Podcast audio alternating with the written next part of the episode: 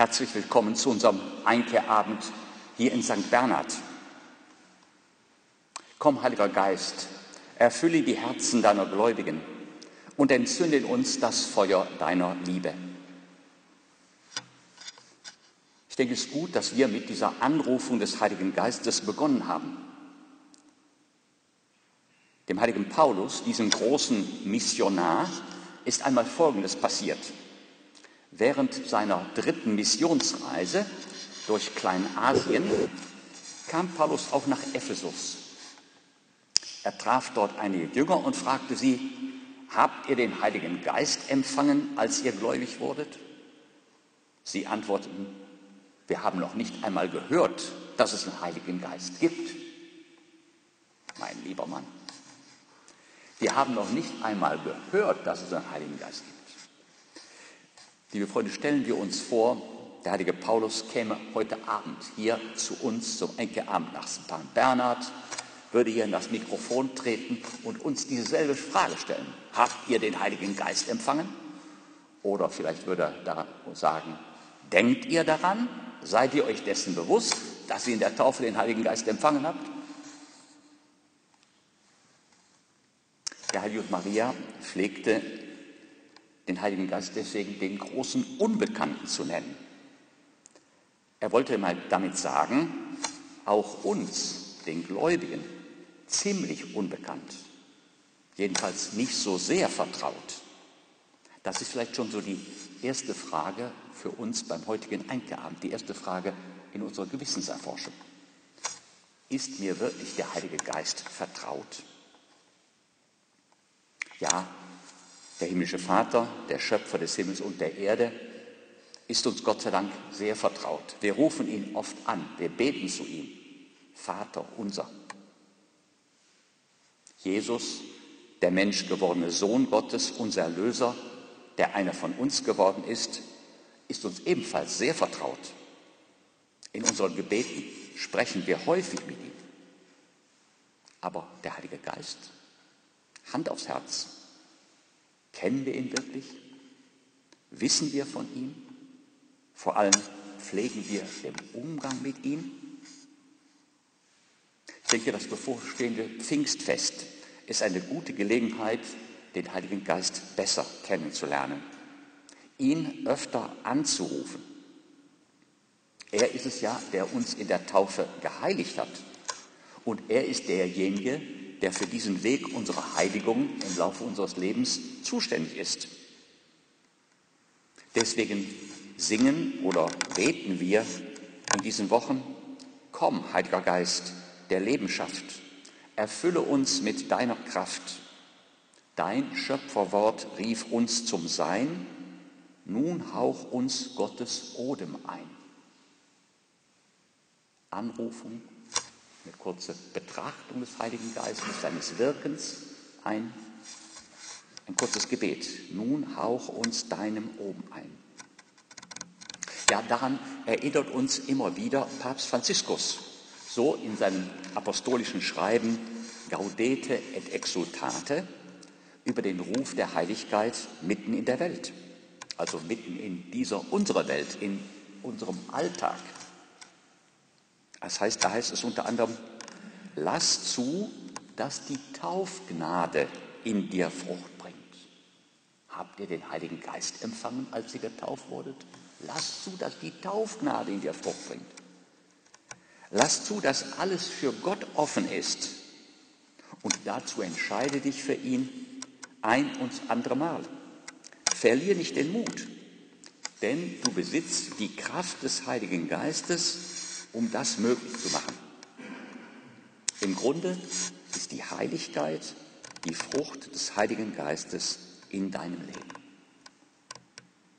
Papst Franziskus bestärkt uns in diesem unserem Bemühen. Du besitzt die Kraft des Heiligen Geistes seit der Taufe, seit der Firmung. Deswegen ist die Osterzeit und ganz besonders das bevorstehende Pfingstfest für uns eine gute Gelegenheit. Für eine gute Gelegenheit für uns, Gott für das Geschenk der Taufe zu bedanken, für das Geschenk der Firmung du besitzt die Kraft des Heiligen Geistes. So Papst Franziskus. Bin ich mir dessen bewusst? Denke ich oft daran? Bin ich dafür dankbar? Denken, danken, Dankbarkeit ist ein gutes Zeichen dafür, dass man an etwas denkt. Lebe ich aus dieser Kraft des Heiligen Geistes? Du besitzt die Kraft des Heiligen Geistes, um das möglich zu machen. Das heißt, um die Heiligkeit im alltäglichen Leben zu suchen und zu finden, um auf diesem Weg der Heiligkeit im alltäglichen Leben voranzugehen. Im Grunde, so sagt Papst Franziskus, ist die Heiligkeit die Frucht des Heiligen Geistes in deinem Leben. Wenn wir noch mehr, immer mehr aus diesem Heiligen Geist heraus leben, der uns in der Taufe geschenkt wurde. Entflamme Sinne und Gemüt, dass Liebe unser Herz durchglüht und unser schwaches Fleisch und Blut in deiner Kraft das Gute tut. Habt ihr den Heiligen Geist empfangen, als ihr gläubig wurdet? So war die Frage von Paulus damals an diese Jünger in Ephesus. Er erinnerte sie an die Taufformel oder erinnert uns. Ich taufe dich auf den Namen des Vaters und des Sohnes und des Heiligen Geistes. Oder erinnert uns auch an dieses ganz kurze Gebet, was wir so oft sprechen. Ehre sei dem Vater und dem Sohn und dem Heiligen Geist. In der Taufe wurden wir hineingetaucht in das österliche Geheimnis des Todes und der Auferstehung Christi. Wir sind mit ihm gestorben, begraben und auferstanden. Der Heilige Geist, der Geist, den der Auferstande uns vom Vater her gesandt hat, hat uns in der Taufe zu Kindern Gottes gemacht. Und seitdem wohnt der Heilige Geist in unserem Herzen.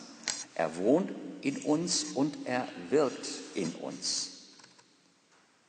Ja, wie Paulus es aus seiner eigenen Erfahrung heraus sagt, der Geist ruft in unseren Herzen, aber lieber Vater. Der Heilige Geist treibt uns an, Gott als unseren Vater anzurufen, ihn als unseren Vater anzusehen, zu betrachten und auch anzurufen.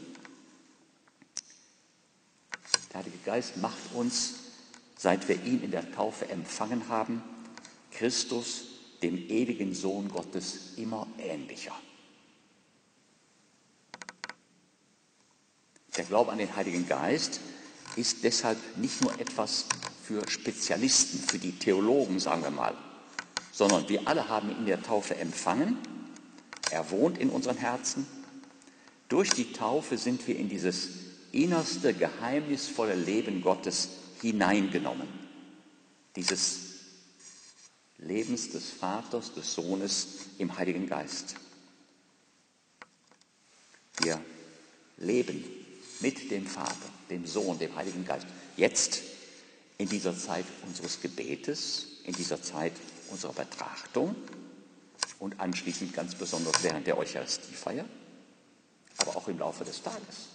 Und es tut uns gut, daran zu denken im Laufe des Tages, dass der Heilige Geist in unseren Herzen wohnt. Nicht nur, wenn wir gleich nach Hause gehen und all das, was der Heilige Geist angeregt hat, in unseren Herzen sozusagen nach Hause mitnehmen, auch morgen bei unserer Arbeit, morgen in der Familie. Deshalb bitten wir ihn, lasst gläubig uns den Vater sehen, sein Ebenbild, den Sohn verstehen und dir vertrauen, der uns durchdringt und uns das Leben Gottes bringt, der es uns in der Taufe geschenkt hat, der es uns immer wieder neu schenkt, stärkt. Paulus schreibt an die ersten Christen von Galatien, als die Zeit erfüllt war, sandte Gott seinen Sohn, geboren von einer Frau und dem Gesetz unterstellt, damit er die freikaufe, die unter dem Gesetz stehen und damit wir die Sohnschaft erlangen. Das Geheimnis der Menschwerdung, was wir an Weihnachten feiern. Weil ihr aber Söhne seid, sandte Gott den Geist seines Sohnes in unser Herz, Den Geist, der ruft, Abba, Vater. Daher bist du nicht mehr Sklave, sondern Sohn. Bist du aber Sohn, dann auch Erbe, Erbe durch Gott. Der Heilige Geist, der uns in unserem Inneren, aus unserem Inneren heraus immer wieder neu daran erinnert, dass wir Kinder Gottes sind, der uns antreibt, als Kinder Gottes zu leben, als Kinder Gottes uns zu verhalten, als Kinder Gottes zu beten.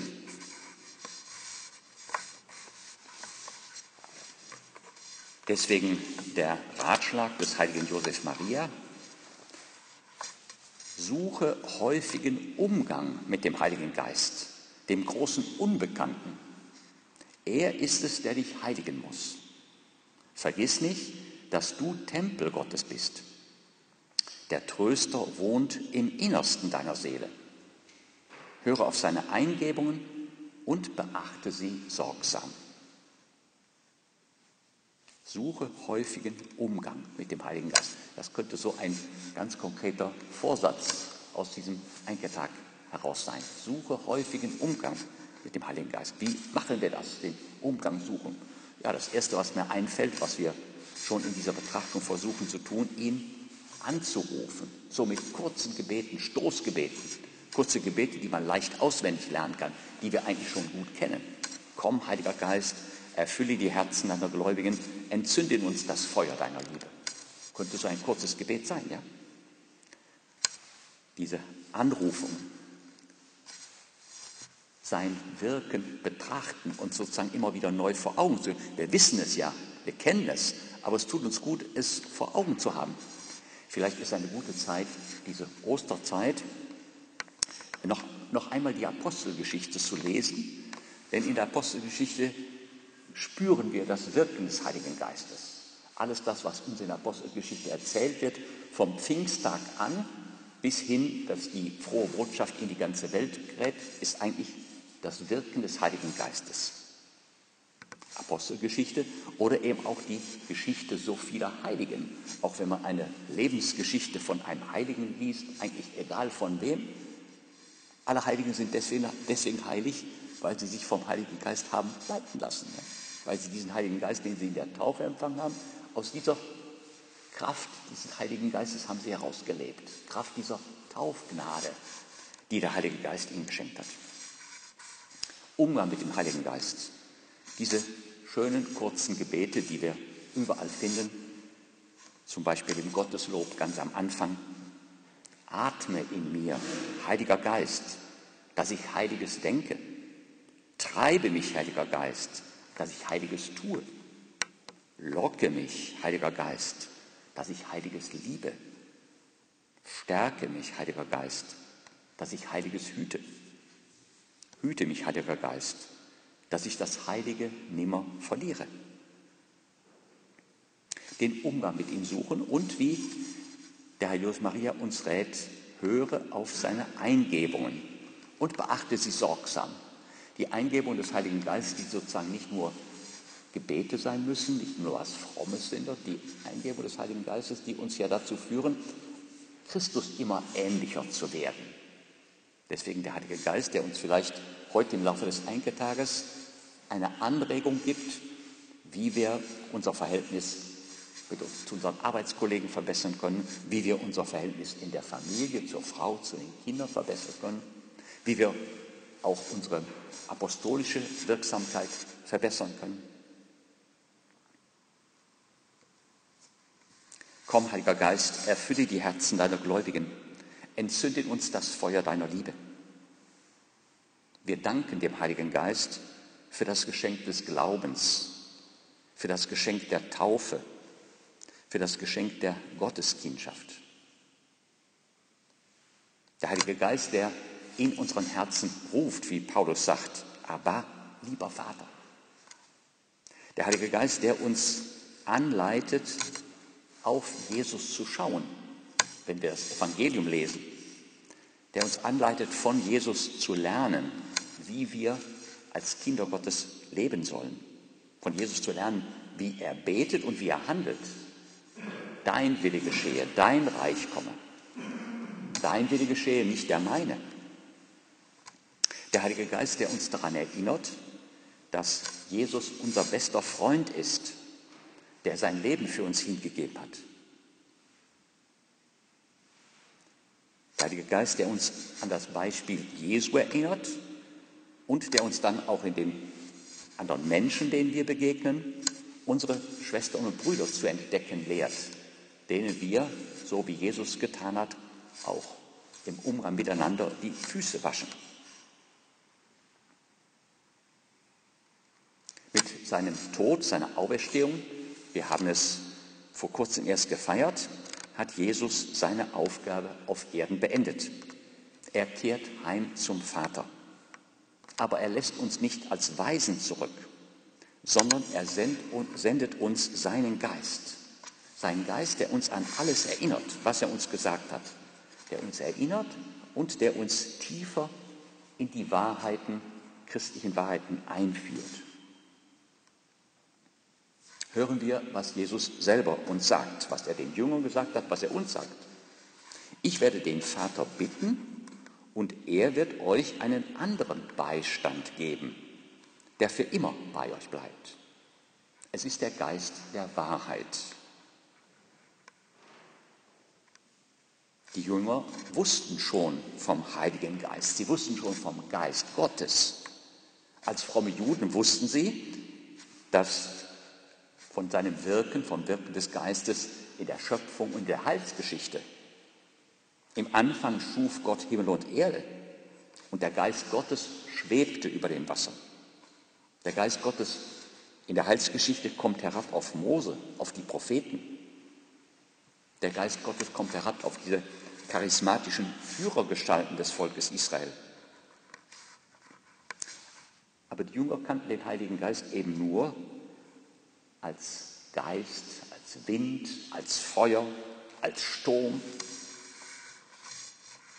Und nun erfahren sie von Jesus zum ersten Mal, dass der Geist, der Heilige Geist ein jemand ist, eine Person. Ich werde den Vater bitten und er wird euch einen anderen Beistand geben, der für immer bei euch bleibt. Diesen Beistand, diesen Parakleten, Komm, Tröster, der die Herzen lenkt, du Beistand, den der Vater schenkt. Aus dir strömt Leben, Licht und Glut. Du gibst uns Schwachen Kraft und Mut.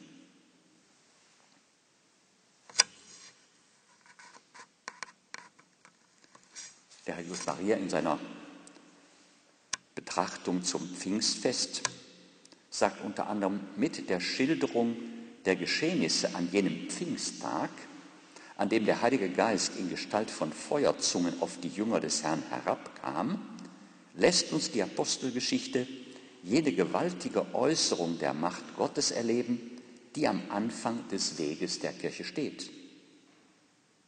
Am Anfang des Weges der Kirche und immer wieder zu allen Zeiten, besonders in den Zeiten des Aufbruchs, der Reform, des Neuanfangs.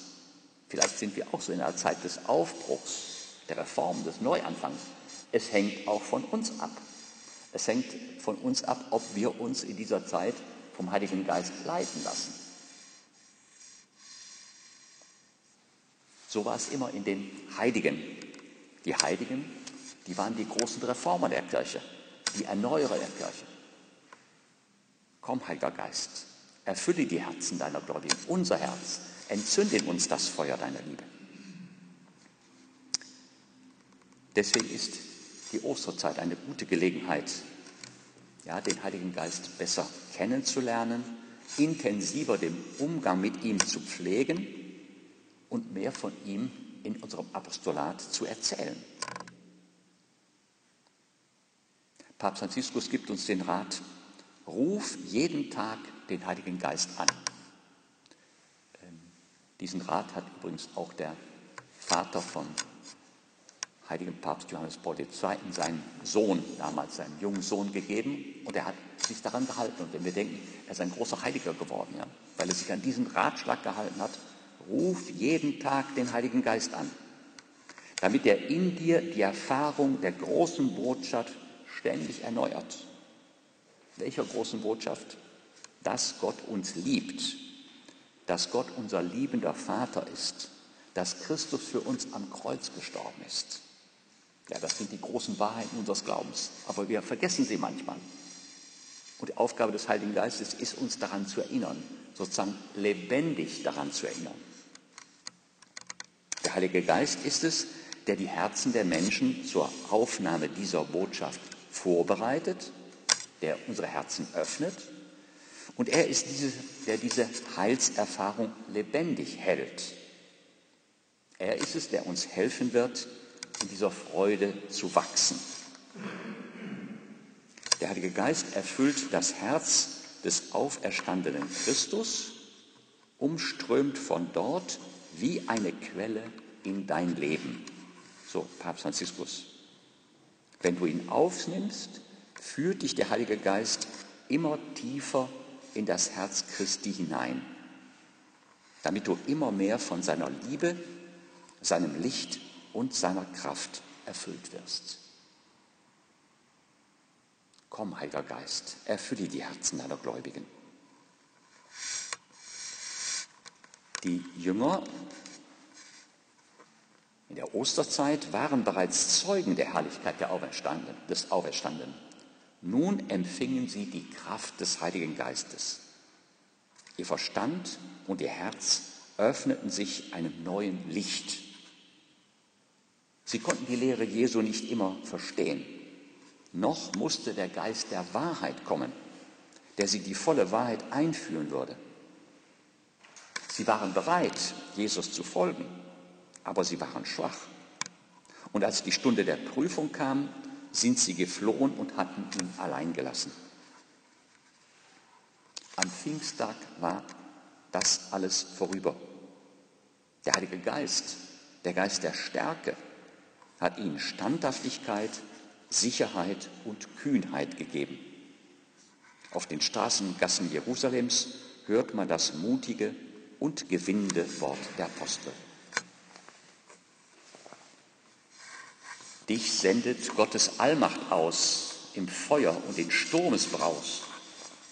Du öffnest uns den stummen Mund und machst der Welt die Wahrheit kund. Ruft jeden Tag den Heiligen Geist an. Lass zu, dass die Taufgnade in dir Frucht bringt. Suche häufigen Umgang mit dem Heiligen Geist.